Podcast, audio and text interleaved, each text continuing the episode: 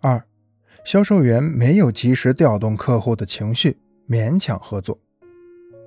有很多销售员觉得自己是商品的销售者，不是客户情绪的调动者，所以在和客户沟通中，只顾着给客户介绍商品，而不去理会客户糟糕的心情。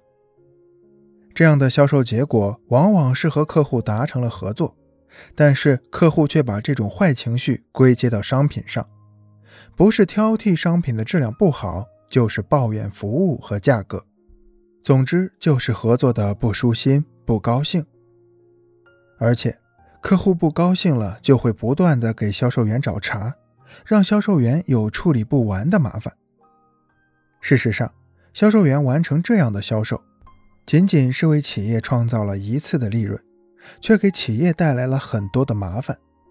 更糟糕的是，会影响企业的销售口碑。三。销售员和客户爆发口头冲突，客户拂袖而去。当客户带着情绪来合作的时候，恰巧销售员心情也不好，在沟通的过程中说不上几句，销售员就会和客户吵起来。在这种情况下，不但达不成合作，还会给客户留下极坏的印象。在这个过程中，销售员不但没有给企业带来任何的利润。还严重的影响了企业的口碑，给以后的销售带来很大的阻力。在销售过程中，最忌讳的就是和客户爆发冲突。七，考虑考虑是一种借口。在销售员竭尽全力、辛苦地向客户介绍产品过后，客户有时会说一句：“知道了，我再考虑考虑看。”或者说，我考虑好了再跟你联系，你等我消息吧。顾客说要考虑一下，是什么意思呢？是不是表示他真的有意购买，只是现在还没考虑成熟呢？如果你是这样认为，并且真的指望客户考虑好了再来购买，那么你就上了客户的当了。其实，客户说我考虑一下，乃是一种拒绝的表示。意思几乎相当于“我并不想购买你的产品，请你赶快走人吧。”所以，销售员要能够听出客户的言外之意，了解客户的心理。当下次再听到客户这样对你说时，一定不要真的留时间让客户考虑，不能在这种拒绝面前退缩下来。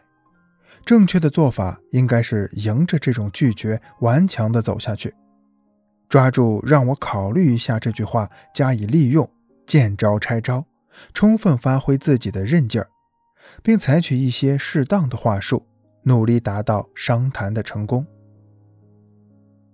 房产销售员赵刚就是一个十分了解客户的心理，善于分析客户考虑考虑的真正原因，从而想出解决对策，帮客户下决定的优秀销售员。